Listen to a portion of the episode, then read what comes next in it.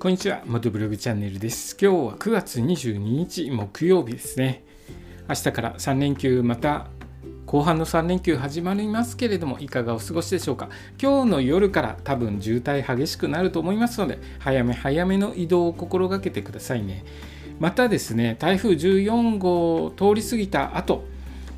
地盤緩んでる箇所多々あると思いますので、十分に注意してお出かけしてくださいね。えーと、僕ですね、今日ちょっと山の方までバイクで走ってきたんですけれども、道が崖崩れがあったりとか、えー、崖崩れのため通行止めですというところがあり、えー、明日からの連休ですね、お出かけする際はルートの確認をしっかりしてお出かけするようにしてくださいね。また台風15号が発生して、えー日本の方に近づいてきますので天候の変化十分に注意して3連休楽しんでください。道の駅全国制覇の旅なんですけれども全国の道の駅のスタンプラリーに参加してスタンプを集めて回ろうという企画でやっております。でですね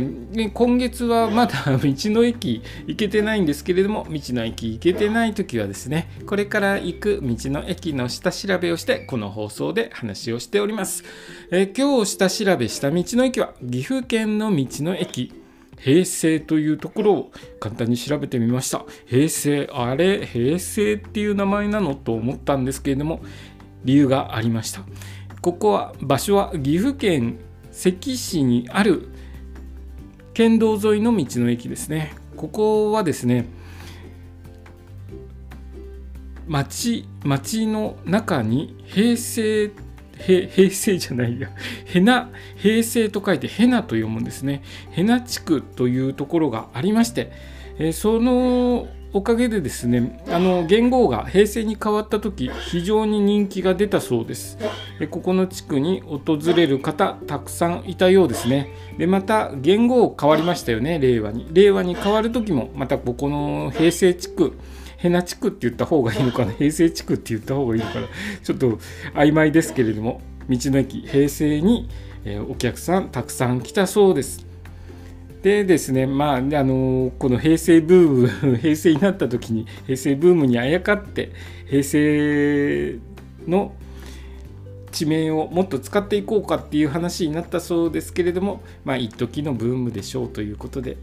ボツとなったそうなんですけれども、やはりですね、一時的なブームだったようで、最初のうちは人気があったようですけれども、徐々に来客数減っていったそうです。まあ、あの、でも、平成っていう名前残ってるっていうのはいいと思いますけれどもね、これから何年か何十年かしてまた言語変わったりとかしていきますのでその時にですねまた平成 平成だったよねっていうことでお客さん来たりとかするんじゃないでしょうか。えここ駐車場が普通自動車88台止められる駐車場があるので、まあ、中規模ぐらいでしょうかね、まあ、小さくはないと思うんですけれどもそんなにめちゃくちゃ大きくもない感じですね。え温泉もあるよ。足温泉だったかな？足湯かな、えー、温泉もあるのでまあ疲れた。ドライブで疲れた方とかは温泉で少し体を休めるということもできますので是非、えー、ここですね。道の駅平成に立ち寄られた際はゆっくりと過ごしてみてはいかがでしょうか、えー、今日の放送はですね岐阜県の道の駅平成について調べたことを放送させていただきました。今日の放送もお聴きいただきありがとうございました。それではまた明日。